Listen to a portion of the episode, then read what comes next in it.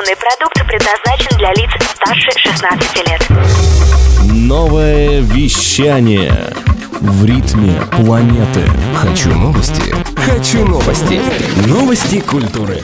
Всем привет! В студии Елизавета Худобина с кратким обзором новостей шоу-бизнеса объявлены лауреаты премии Айва Новелла 2019. В этом году статуэтку в номинации «Авторы песен года» получила британская инди-рок-группа The 1975. Британский рэпер Уайли победил в номинации Iva's Inspiration Award за свой вклад в развитие грайм-музыки. Американская исполнительница Марая Кэрри удостоена специальной международной награды от авторского общества PRS for Music как один из самых продаваемых артистов всех времен. Напомним, британская музыкальная премия Айва Новелла ежегодно ежегодно отмечает заслуги авторов песен и композиторов.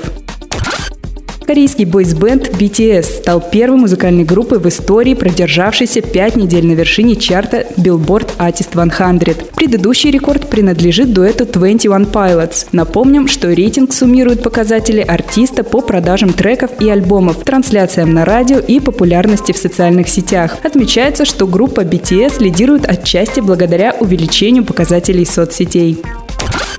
Певица Монеточка попала в список издания Forbes как одна из самых перспективных россиянок. Это первый подобный рейтинг в истории журнала. Он охватывает людей моложе 30 лет и не учитывает их реальные доходы. Чарт был составлен благодаря голосам экспертов и обычных участников сайта издательства. Помимо музыкантов, в шорт-лист попали также молодые ученые, художники и предприниматели. Среди них режиссер Кантимир Балагов, клипмейкер Алина Пязов, актер Александр Молочников, художник Аслан Гайсумов и пианист Данил Трифонов.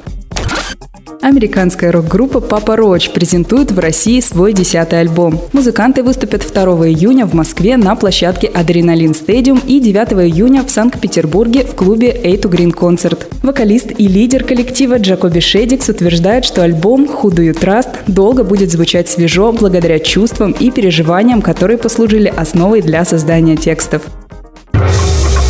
Новое вещание. Хочу новости. Новости культуры.